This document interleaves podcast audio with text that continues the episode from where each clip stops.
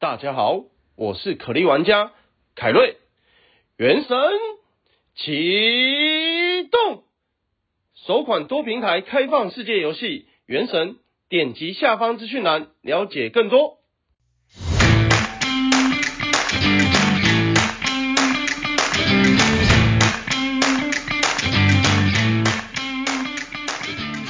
欢迎收听小朋友学投资。本集节目由 MyTrade 赞助播出。MyTrade 是一家全球多元资产投资平台，为全球投资者提供外汇、加密货币、股票、股指、大宗商品等热门资产的交易服务，支持五大交易品类，超过四百种交易标的，是全球超过一百一十万用户的选择。MyTrade 集团旗下拥有多家公司，分别持有澳大利亚证券投资委员会、毛里求斯金融服务委员会和开曼群岛金融管理局授权的金融牌照，出入金支持各种主流渠道，操作便捷高效。不管是在手机及网页端开户，都可以直接点击下方资讯栏的连结完成，轻松点击即刻开始交易，提供给有需要的听众朋友们。接下来是不如小周记的时间，让我们一起查证事实，而不是社工分析或是媒体的标题少人，造成每天不必要的担心。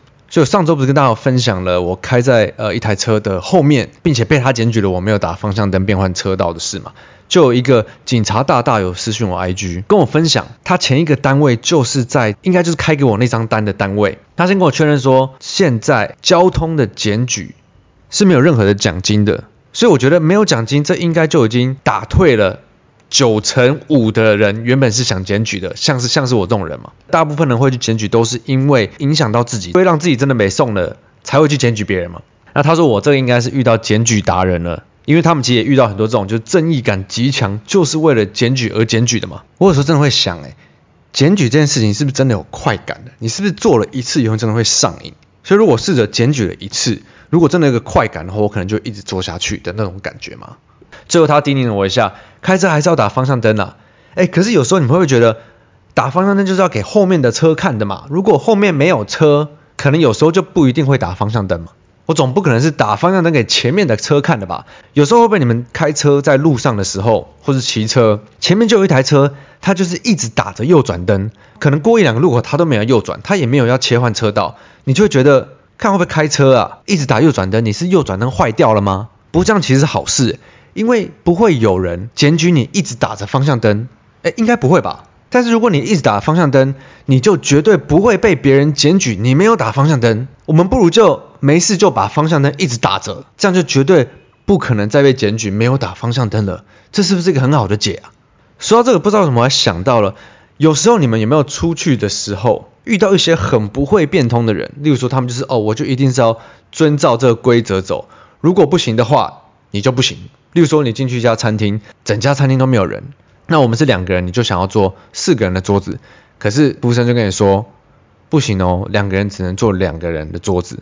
但是，一直到你吃完饭为止，整家餐厅可能就是只有三分之一的三分之一的人，其他四个位置的桌子都是空着的。就我觉得常会遇到这种不会变通的事，就像我昨天去上课，那台大的停车场它是比较旧式的，它就是按一张卡出来，那上面也不会记你的车牌。我们要拿那个票卡去 EMB 的办公室盖一个章，出来的时候就可以半价嘛。这礼拜四不知道什么有有一段时间那个风超大的，有点像落山风。我记得我一下车出来，我的票卡就被就吹飞了，完全找不到。所以我就去盖章的办公室说，啊，我的票卡不见了，有没有什么方式？你们可以给我一张纸，到时我出去的时候，我给那个管理员，他就知道哦，我是票卡弄丢了。结果他们跟我讲了好大一串。你要先写下你的名字、你的学号、你几点进来的、你是在什么教室上课、你是什么单位的，然后要去给什么主管签名、给你的老师签名，什么什么什么，讲了一大堆，我我听到一半我就已经懵了。不是啊，你讲的这么麻烦，我再去抽一张卡来不就好了吗？那当时呃负责回的，我不知道是一个学生吧，还是学校的人，就就一副为难的脸，说不行啊，你这个还是要按照程序呀。那当下我就觉得啊，没关系，算了，我处我自己处理就好了。所以于是我在下课的时候，我就直接又跑去停车场的门口，按了一下那个键，跑出来一张票。那最后呢，我就拿张票再上去盖章，就没事了。可见人会不会变通，跟学历高不高、聪不聪明也没有绝对的关系。大部分的时候，我们都试着解决问题嘛。那如果这个过程比较是微不足道的，何不试着去变通一下，让大家都方便一点，会更好呢？就像是我们在投资市场，大多数人每天都在注重的这些微不足道的事情，我们何不把重点放在解决问题跟大趋势到底在哪里才是最重要的嘛？就像最近市场每天都在过度的分析，银行要倒啦，或者是本来就快要倒的瑞士信贷会不会真的倒啊，造成金融海啸？或者是升息、失业率等等，非常我觉得对我来讲是比较微不足道的事情。何不把重点放在最近最让人兴奋的科技的新突破、新的 AI 的部分？市场这一挂是一直在嗨的，可是这么多人却把重点放在不好的这些地方。那不好的东西变得比较没那么不好，会比较重要呢？还是有什么新的大趋势可以让市场在担心的经济有可能衰退这块？找到新的成长动能会比较重要呢？如果你自己去问问看身边的亲朋好友们有关投资市场的事情，你觉得问十个人，有几个人会跟你讲是不是要金融海啸啦？是不是有系统性风险啊？我是不是要小心啊？的人会比较多呢？还是跟你讲哇，最近 AI 相关的题材、相关的股票、相关的投资有什么有什么？我觉得大家可以去试试看，你问问看十个自己身边的亲朋好友，有几个？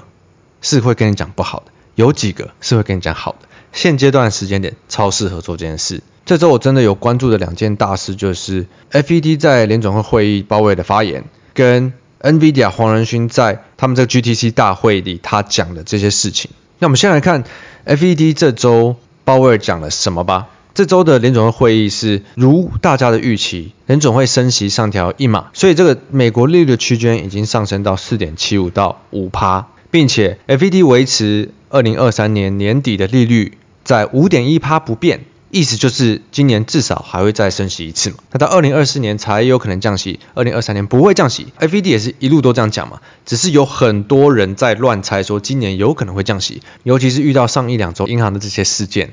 记不记得上周有看到一个野村的分析师，还预估了这周的联准会会议要降息一码，讨拍嘛，想要大家知道他可可是。显然的没有发生，但老实说，我也不知道他这样出来喊一下，接下来会降息，大家有注意到他了，后来发觉哦，他根本是来乱的，这样好像也没有比较好吧？我觉得我一定可以预测，就是在接下来第二季、第三季，我们一定又会听到无限的在吵，呃，什么时候开始降息啊？就算 FED 已经很明确的跟你说今年没有要降息了，可是一定还是很多分析师会猜没有，可能第三季要降，可能第四季要降，可能第三点五季要降。市场原本有个压注是今年有可能因为银行的这些状况提早开始降息，所以 FED 宣布今年没有降息，市场当天大跌。那这些预期到底都是哪里来的嘛？我有在彭博上看到一张预测的圆饼图，有目前有五十三趴的金融圈的人认为，二零二四年以前都不会降息，有二十七趴的人认为四 Q 会。第四季会降息，十四趴认为第三季会降息，六趴认为第二季会降息，所以基本上就是有一半的人认为二二零二三年会降息，有一半人认为不会，就跟就我觉得这个不这个比拔杯的几率还没有参考性，所以我们如果再细细看一点的话，就变成说第二季跟第三季认为会降息的人只有二十趴，我们每天在为了这个二十趴人的猜想去炒这件事情，然后市场还会跟着这个情绪波动哦。我们何不就跟着多于半数的人想着去走就好了呢？那虽然多于半数这个五十几趴参考性好像真的也不高嘛，这是真的很不重要的事情。但是因为如果你不去炒所有事情的细节的话，金融媒体不会每天都有很多事可以讲。我们一定要炒一下各种微不足道像彼此般的事情，我们才可以每天都有很多事情可以写嘛。但对我来说，我也忘记我讲了几个周记了。升息它就是进入尾声了嘛，它就算之后意外的再多升一码，再多升两码，或者是提前开始停止升息，又或者是意外的降息，我觉得都不重要。升息的循环它就是在尾声了嘛，这个我们从去年底就知道事情，所以很多有钱的法人愿意进来排队等这件事情结束嘛。鲍威也有在这个。会议中多次的强调，银行的系统它是稳定的。那我可以理解很多酸民会说不对啊，你看银行都要倒，然后稳定。是今天美国的银行倒的是一些区域性的银行嘛？鲍威尔这边讲的是几家大的美国银行，J.P. Morgan、Morgan Stanley 这些体系是大的银行，对，二零零八年会出事是因为这些大的银行真的出事了嘛？那我我这周还有看到新闻在讲，哦，银行目前如果没事的话，那可能就会影影影响美国的房地产崩盘，美国的房地产崩盘的话，就会有另一波的系统性危机，所以每个礼拜都可以有不同的危机嘛。如果你是听这个去操作你的投资或交易的话，基本上你真的就是每天担心啊。那像我的话，我就是策略。进场的时候就已经设定好哪里要卖出了。如果真的发生事情了，市场不好，那一定就会一定就会打到卖出策略嘛。卖出了以后就不关我的事了。等到下一次我找到进场的理由、进场的时机，那如果没有打到我出场，不管大家在讲的是好还是不好，我就是继续留嘛。你看小周记七十几集嘞，我们七十几集里面讲过几几个危机，至少抓个三成吧。三成的时候，七十几集里面应该有二十几集里面讲了。各种不同的危机吧，那里面有几个真的有发生呢？可能二十几个里面有乌俄战争跟去年的呃跟去年的美国升息的路径一直持续的改变，这两件事有发生嘛？所以二十几件事里面可能有两件事发生，这个是数学不好的我的粗略的预估，所以真的，所以真的就是大概十件事里面会有一件是真的。但是如果你自己的投资、你的交易是有设好设好出场策略的，而不是。听媒体去做你的出场的话，基本上不会有太大的问题才对啊。好，其实这些升息的东西啊，我真的是为了录周剧才去看的。对我来说，我一直觉得这是升息的尾声，很一段时间了，所以老实说，我不会浪费时间去研究这些细节。我最近都会花时间看的是这周的另一件大事，就是。NVIDIA 黄仁勋在他们的 GTC 给开发人员举办的大会上面讲了很多很令人兴奋的事情，而且这些事情是我们大家都看得到的，你也接触得到的，你也可以用到的的 AI ChatGPT 相关的一些发言。那最近有关 AI 的很多研究啊、细节啊，其实我也真的不会特别去花太多时间、花太多精力去看，因为老实说我也看不懂。我想要知道的是这些大佬们怎么讲、怎么想。就像我们去听法说会的时候，你想要听老板对未来的展望有多乐观？他是无敌乐观呢，还是有点乐观呢，还是没有这么乐观呢？这是听得出来的，我觉得从文字间就觉得听得出来。那我看这次黄仁勋这周发言的部分，他讲到几句话，我觉得听到是觉得哇，这个不得了的那种感觉。他有提到，AI 营收占比在未来的十二个月将从原本的 tiny tiny tiny 微不足道，成长到 quite large，到相当庞大。这就代表现在有关 AI 的任何的营收，例如说我们台股看到很多什么 IP 相关，任何的 IP 相关都是风口上的猪的等级嘛。先别说它原本的营收好不好，像是创意四星。爱普、晶心科等等，反正就任何有扯到边的都是很喷嘛。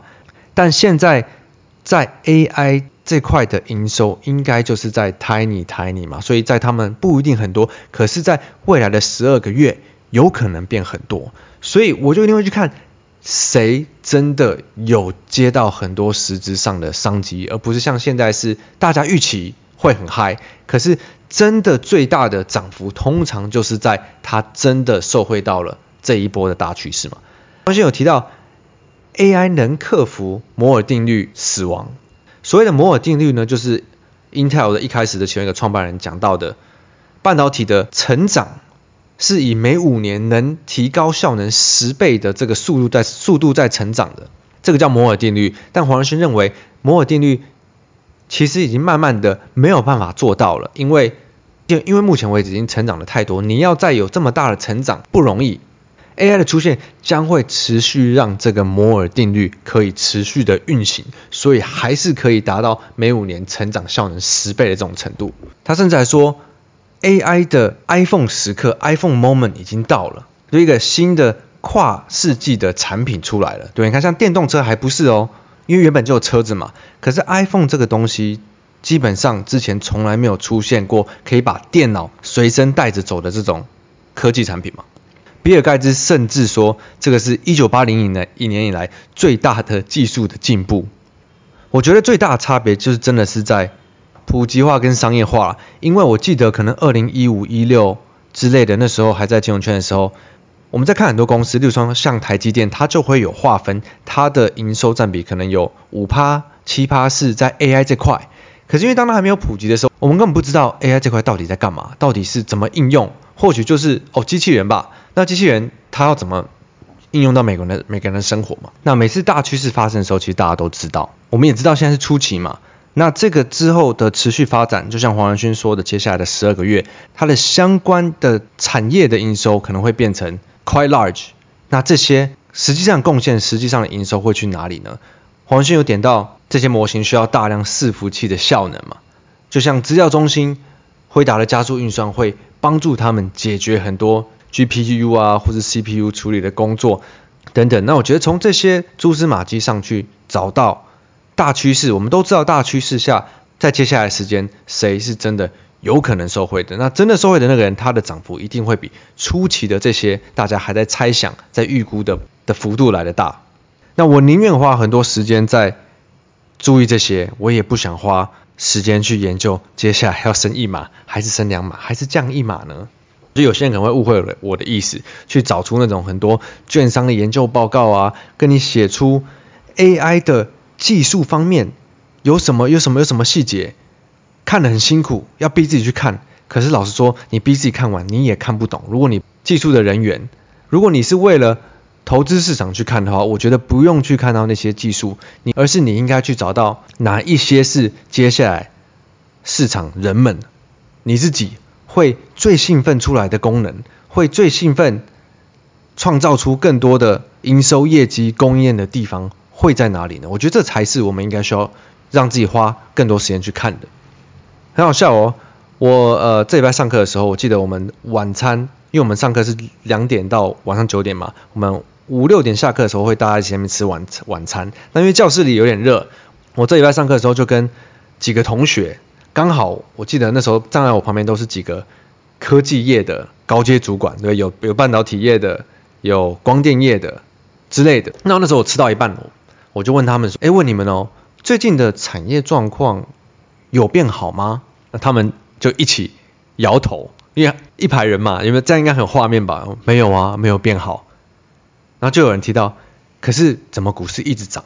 但是当然，我们我就花一些时间跟他们讲到，我们小朋友学投资第二季里面不是有一集我们讲发红包，庙口发红包去排队排红包这这个概念嘛？因为他们都老板等级的，所以其实点一下他们就很很了解。那另一块就是。大家很好奇，明明很多事情不好，为什么市场一直涨？可是却忽略了有一阵有一件非常大的趋势正在我们身边发生，而且我们都知道，而且跟这个趋势相关的公司，台湾相关的公司都涨翻了嘛。那你看科技指数也是非常的强，最近的费半跟纳斯达克基本上都在去年以来的新高嘛。所以大家永远都在在意不好啊，都不好啊。可是有一个正极大的趋势正在跑的，为什么不能？我们不能把它想成是这个大趋势的潜在的接下来的成长性是可以克服我们有可能原本遇到的衰退呢？很多事情你把它往好处去想，不好的你就不要参与就好的话，我觉得事情真的可以，事情真的可以相对的简单很多，不是吗？好，最后我来念几个五星评论。这个是 from 九九舅舅 Allen，三月十七小周记，检举交通违规没有钱哟。正义魔人觉得他在改善大家驾驶习惯，所以浪费生命在检举。常看到社群跳出检举达人社团，害看得害我不敢违规停车。检举乱丢烟蒂、垃圾，环保局相关才有奖金。哦，这样一讲好像也是，我记得之前在新闻看到的是检举达人是检举乱丢烟蒂而为生的，但这种我都觉得，这样到底要怎么可以检举到？赚赚到可以生活的钱啊，了不起是了不起也是斜杠吧。不过我真的很好奇，不知道听众里有没有真的是检举达人的，或者是因为正义感极强的，有在做检举的事情，可以出来跟我们分享呢？我是认真虚心的在请教的。好，再这个是方俊同学，检举的人吃饱太闲，我也曾经变换车道未打方向灯被检举。你这个是？开在他前面，影响到他被检举的，这个我已经看开了，我觉得这个是可以接受的。你开在后面，后面都没有车，前面检举你，我觉得这个才是比较不能接受的吧。那就祝大家周末愉快，Happy Weekend！我是布鲁，我们下周见，拜拜。